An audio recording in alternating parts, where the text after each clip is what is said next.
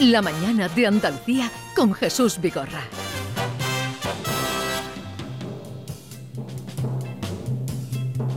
He andado muchos caminos, he abierto muchas veredas, he navegado en cien mares y atracado en cien riberas. Todas partes he visto caravanas de tristeza, soberbios y melancólicos, borrachos de sombra negra. Y pedantones al paño que miran, callan y piensan que saben 11, 7 minutos de la mañana y vamos a abrir la cuadragésimo novena sesión de académicos con Enriqueta Vila. Buenos días, Enriqueta. Buenos días, Jesús. ¿Qué tal estás? Estoy bien, estoy bien. Me alegro, me alegro de que estés bien. Eh, ¿sales. ¿Sales de casa o no? Sí, sí, salgo. Salgo mm, a una terraza que hay frente y me siento todos los días a tomar el sol, que es vitamina D, según dice.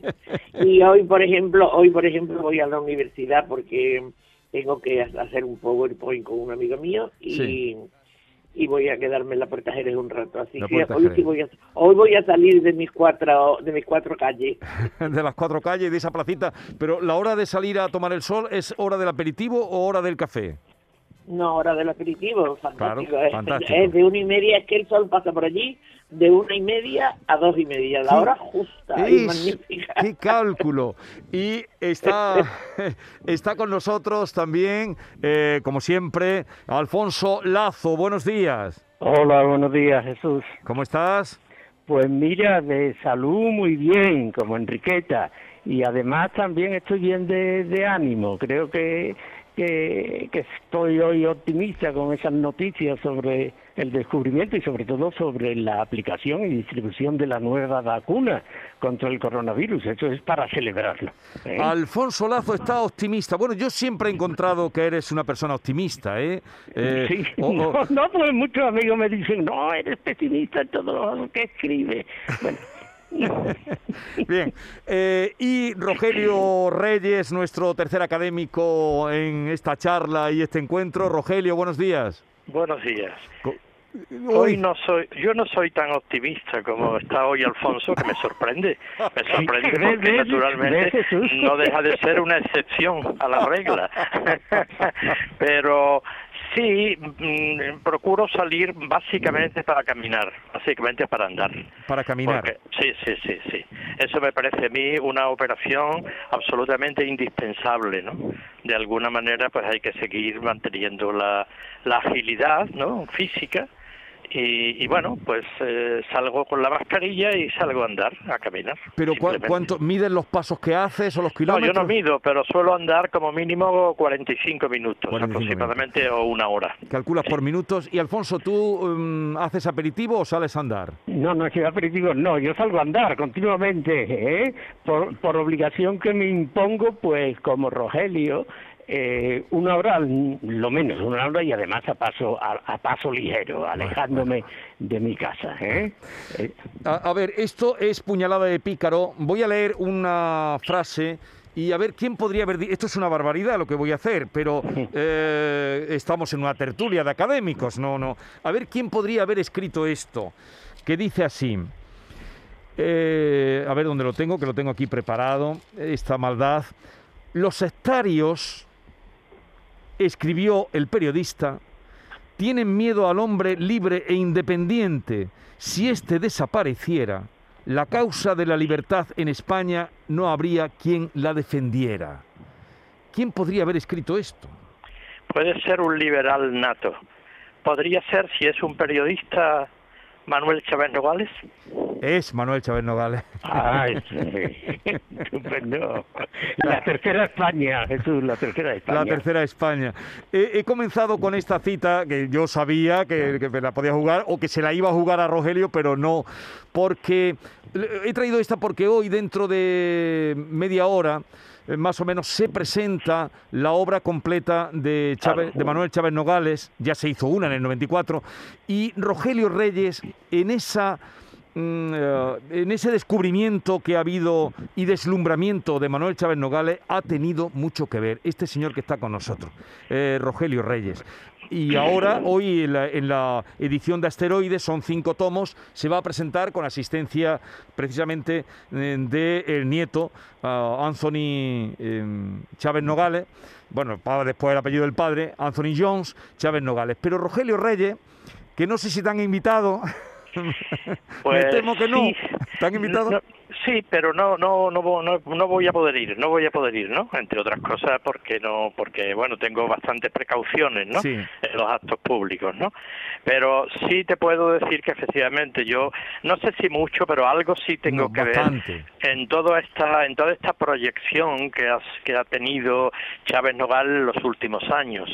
Al que yo Hombre, tiene descubrí que ver- Tiene, tiene que ver casi todo, pero Sí, bueno. sí, sí, casi. no, no, hombre, quien realmente es la artífice de esta proyección es Maribel Cintas. Sí. Solo que Sí, Maribel claro. Cintas, mm, claro, descubrió a Chávez Nogales cuando fue a pedirme un tema de tesis doctoral.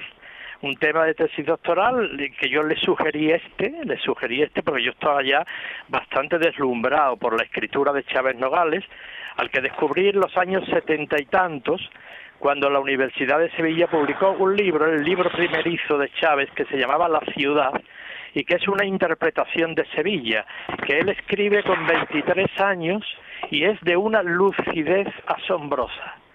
Bueno, pues a partir de ahí yo entendí, empecé a leer, a leer, a, vol- a leer a Chávez, por supuesto eh, la vida de Juan Belmonte, por supuesto todo lo demás, y llegué a la conclusión de que realmente era un periodista de primer nivel.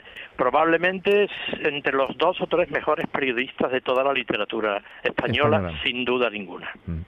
Pero, eh, Sí, yo, yo adelante, tengo Enrique. Yo tengo las obras completas, aquellas que se editaron hace unos ocho o nueve años. Sí, la Fundación Sarnuda, La, la la de Maribel. Cinta, Sí. que Sí. es una edición muy buena, pero tiene el problema, por eso lo que has dicho tú hoy, a lo que has dicho Jesús, o que he querido yo entender, que la que pre- se presenta es en cinco tomos, Sí. yo felicito a la editorial porque la, la otra, que es un- una edición magníficamente hecha, no Sí. digo que no, pero los libros pesan una barbaridad. Entonces, es muy difícil. Por ejemplo, yo que leo mucho en la cama, es muy difícil llevarse ese tomo a la cama, ni llevárselo de viaje, ni llevárselo en un tren, porque son dos tomos muy gruesos. Bueno, es Y- una... Sí, No, no, sí, tengo Es un argumento, es un argumento de no mucho peso a pesar del peso de los libros. Sí, tiene mucho peso, más peso, más peso del que tú te crees, Rogelio. Rogelio, Rogelio, perdón, perdón, no creo que, no quiero riáis de lo que acabo de decir porque tiene más No, peso mujer, que no tú te lo tomes por ahí. No, no, no. No, no, no, no. Quiero decirlo muy, muy claramente y muy, como voy a decir, eruditamente. Tiene más peso del que tú te crees porque la- si la gente se ha acostumbrado a leer en electrónico, el libro electrónico es precisamente porque no pesa. Cuando yo me voy en, en el AVE, que quiero estar dos horas y media leyendo, yo me llevo un libro que pese menos de lo que pesan esos libros. Es decir, esos libros son para leerlo en la camilla y apoyado en la mesa. Entonces, Sí. mm, tiene una dificultad. Bueno, Lo digo, lo digo por si hay algún editor oyendo. Bueno, Y que lo dividen varios tomos más, claro. Sí, han hecho, es han hecho cinco, salida. han Claro, hecho cinco claro. tomos, pero aquella edición, como bien dice Sí, es Enriqueta, era una también. edición maravillosa que Alfonso tú la tendrás también. De, tengo. pero, pero como apareció Magnífica. tanto, como apareció tanto después, se quedó corta Sí. en todo lo que ha ido Claro. apareciendo después de Chávez Nogales. Eso Pero es. indudablemente aquí no sabía nadie, o bueno, o mucha gente, no Muy diremos poca nadie, gente, muy, muy poca poca gente. gente. Ni, en, ni en la facultad Y- de periodismo yo reconozco que no, No. tenía, mm, yo descubrí No. a Chávez Nogales a raíz de eso. No, sí, Sí, ciertamente. hay una... Bueno, Adelante, Rogelio. Alfonso, sí, di. No, no, no. Lo que quiero decir que, que tenía una razón, justamente por ser un, un representante y un representante de, de altura, de rango, de esa tercera España. Entonces, eh, eh, caía mal a, a las otras dos Españas. Mm, Voy a añadir algo, no voy a dar el nombre, pero en fin, alguien también relacionado con la aparición de las obras de... eh, eh, del autor que estamos que estamos comentando. Entonces leí, lo leí en un periódico eh, que protestaba que eh, se hablase de la tercera España para referirlo a nuestro personaje, porque él había sido toda su vida un republicano, lo cual es verdad, y que por lo tanto estaba en la España de la guerra Sí. civil del lado de los republicanos. Claro. Bueno, eh, mm, eso no es verdad. Es decir, lo propio de, de una persona ecuánime, de una persona razonable, de una persona que odia la guerra, ¿eh? es decir lo bueno y lo malo que encuentra en cada bando. No, Claro. no, no podemos colocar a Chávez Nogales. Y- lo y lo como- de Chávez Nogales es el representante de esa tercera España. ¿eh? Y, y como habréis leído en, la- en el prólogo, la introducción que él hace a Sangre y Fuego, Sí, ahí es donde es. él se desmarca claramente de, Claro. los, do- de, de los dos radicalismos en los que había caído la España de su tiempo. Él efectivamente era un republicano mm, sin duda ninguna, Sin duda absolutamente ninguna, sí. partidario del régimen, en fin, legítimo de la Y República, así lo confiesa continuamente, claro. Pero hay un momento en que él se percata de que hay dos radicalismos y que naturalmente hay que salir. Y sale relativamente pronto de España, relativamente Sí, pronto. claro, claro, es uno Marcha de los autoexiliados, claro. Sí, sí, sí. sí. Es de los auto- hay muchos más, ¿eh? De Sí. auto- Era... exiliados. Sí.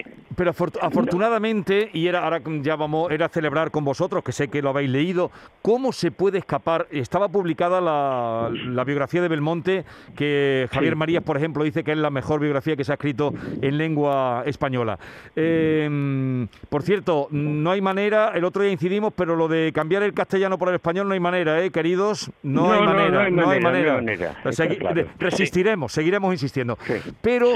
¿cómo un autor de esa categoría, si bien él escribió siempre para periódicos, se había escapado y, y el reverdecer ahora, y en eso ha tenido muchísimo que ver eh, eh, Rogelio Reyes? eh, No, no, no, ah, sí, sí, sí, sí, todo sí, Maribel sí. Cinta. Sí, no, pero tú fuiste, Maribel lo ha dicho, y a Sí, mí lo ha dicho sí. públicamente, y Maribel Bueno, tiene su sitio, mm. que ella fue a buscar un motivo para la tesis y, y ella no tenía tampoco ni idea de quién era Chávez No, no, yo, yo Oh, se lo dije, yo le, le dije, aquí hay un periodista sevillano y me dijo, ¿y este señor quién es?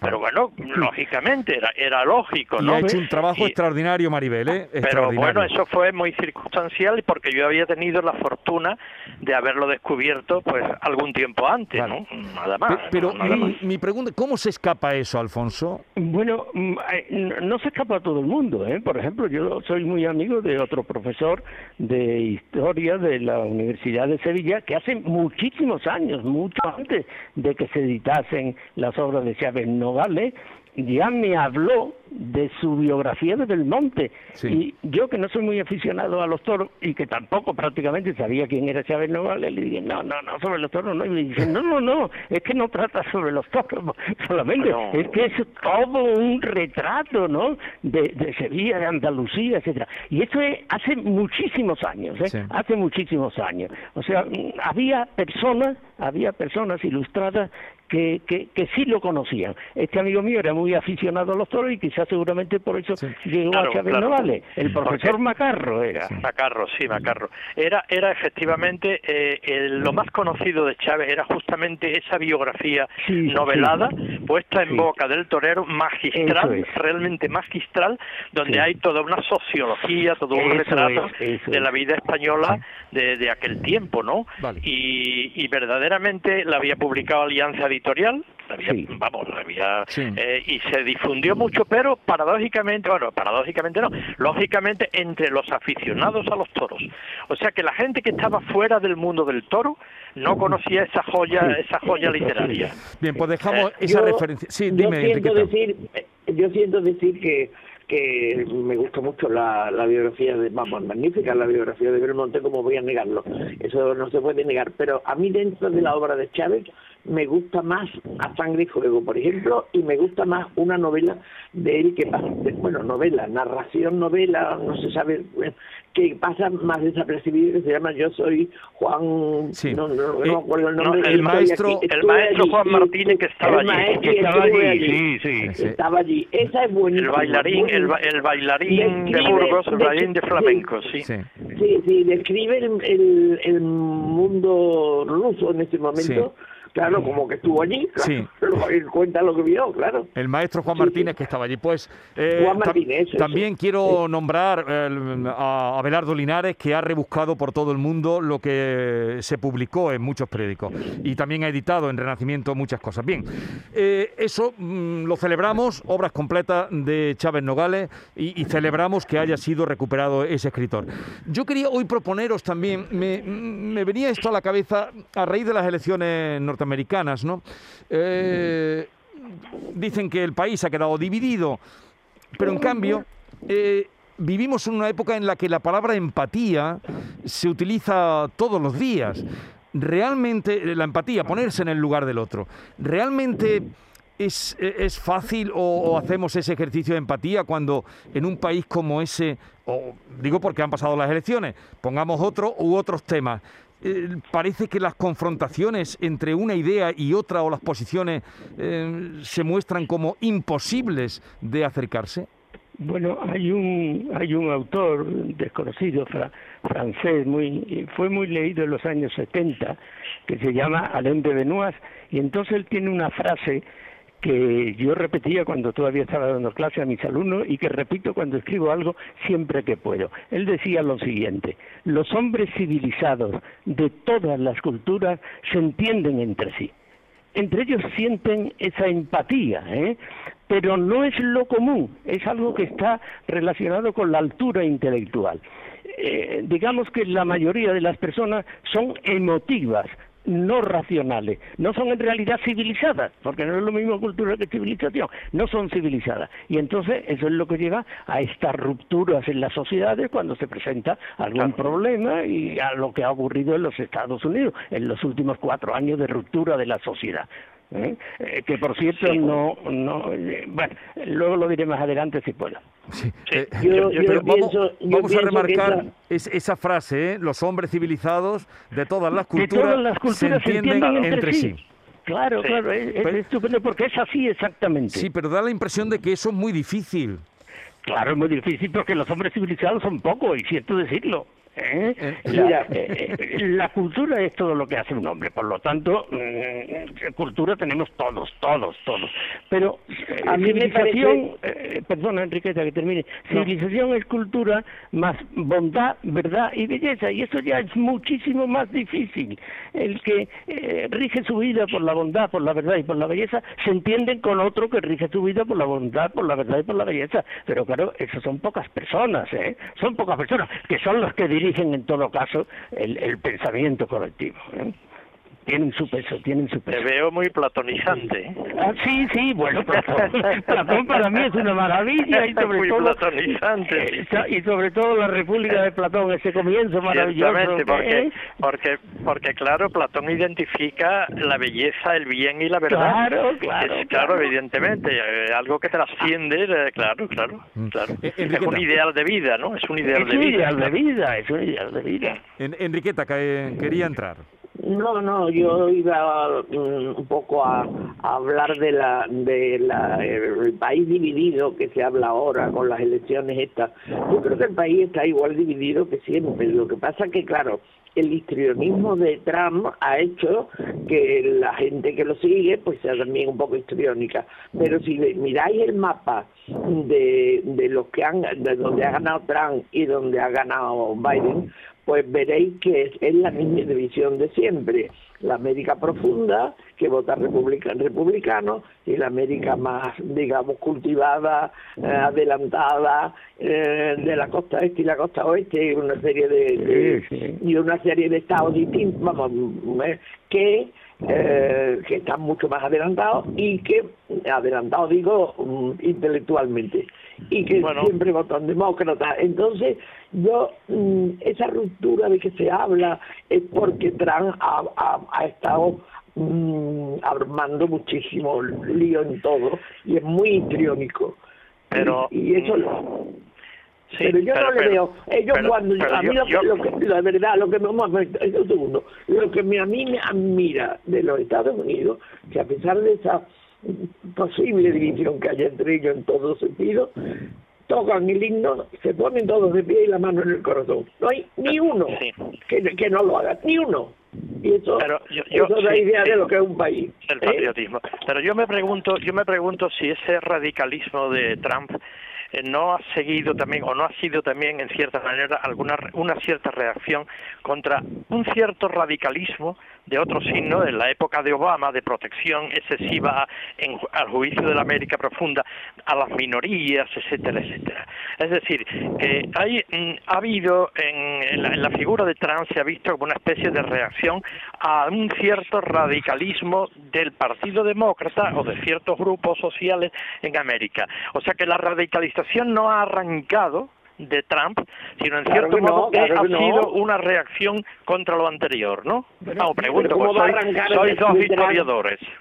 No, pero vamos a ver cómo va a arrancar de Trump si el Ku Klux Klan ha existido siempre, por favor. Sí, La- sí, el, pero- el- el poco Pero no, la no, no. Vamos a ver, vamos a ver. Yo quiero dar un pequeño dato histórico comprobable y simplemente con, con nuestra memoria. Cuando eh, Trump gana las primeras, vaya por delante que considero que Trump ha sido un personaje extravagante y que eso es lo que le ha hecho perder las elecciones. Bueno, eh, sentado eso, cuando Trump gana las primeras elecciones, hace cuatro años, el, el primer martes después del primer lunes de noviembre, inmediatamente, antes de que tome de, eh, posesión del cargo, bueno, la- los medios de información controlados por la progresía mm, de los intelectuales de la Ahí costa voy, este y de California empezaron un ataque inmisericorde. Es que no había entrado en la Casa Blanca y Ahí todos los voy. días la televisión, los periódicos, la radio, ¿eh? atacando a Trump. Ahí empieza realmente Claro, la claro, división claro. radical que notamos ahora en los Estados Unidos. Los demócratas no aceptaron nunca ¿eh? Eso es lo el yo triunfo de. Trump. ¿Eh? Ay, Ahora Trump no acepta el triunfo de los pero, sí. ¿eh? pero quien empieza, quien empieza, hay que buscar las cosas en sus comienzos. ¿Quién es el Pero- responsable de una guerra civil? Bueno, pues hay un responsable de una guerra civil. sí, quien sí. empieza con la Ah. radicalización de la sociedad en. Estados Unidos es el Partido Demócrata, la Sí. progresía de la costa este. Esa era mi opinión o mi Sí. sospecha, vamos. Sí, yo vamos, yo estoy convencido, simplemente Sí. porque Eh, eh, seguido. mm, pero también quería traer ese eh, que son 71 millones de votos y qué trabajo nos cuesta mm, eh, contemplar las razones las razones o de esas seten- de esos 71 millones de ciudadanos que votan algo habrá que escuchar. Digo lo que cuesta hacer ese ejercicio de empatía del que se habla una palabra que está ahora en boga y en boca de todo el mundo y luego cuánto cuesta aplicarla. Pero ya tenemos que ir cerrando querido Rogelio eh, el poema para terminar Bueno, como yo vengo hoy con un talante más pesimista que el de Alfonso. Alfonso está hoy Pues, estupendo ¿eh? Sí, Alfonso sí, sí, está ojalá, lo envidio, lo envidio sanamente, ¿no? Pues, entonces traigo, hoy traigo un soneto magistral de don Francisco de Quevedo, Sí. que, que para mí junto a Garcilaso y López de Vega es quizá el mejor sonetista en lengua española, ¿no? Y es uno de esos poemas en los que don Francisco mira su propia vida, pero también la vida de su patria, Sí. la vida de aquella España imperial, con lo que los hombres del barroco llamaban una vista desengañada, ¿no? Desde la atalaya de la vida, porque ya tiene una edad, en fin, bastante, en fin, está muy cerca ya de, del final, ¿no? Y entonces, mm, en ese soneto, él es, el poeta es muy consciente no solo de su decrepitud personal, sino de la decrepitud de aquella España imperial que ya vivía los primeros síntomas de su decadencia. Es un poema triste, pesimista, pero muy lúcido, y yo creo que no desentona del todo del estado de cosas que hoy estamos viviendo cuando cuando vemos cómo este país se desarticula internamente en el orden político y cómo mueren a diario tantos compatriotas nuestros cegados por por esta suerte de plaga bíblica que nos azota, ¿no? Y entonces no digo yo que debamos contagiarnos del pesimismo existencial de Quevedo, pero sí que no nos vendría mal releer de vez en cuando sus textos, ¿no? Como una especie de reflexión moral sobre la España de hoy.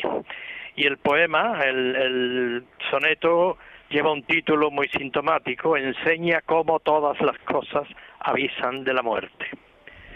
Miré los muros de la patria mía, si un tiempo fuertes ya desmoronados, de la carrera de la edad cansados, por quien caduca ya su valentía. salíme al campo. Vi que el sol bebía los arroyos del hielo desatados y del monte quejosos los ganados que con sombras hurtó su luz al día. Entré en mi casa.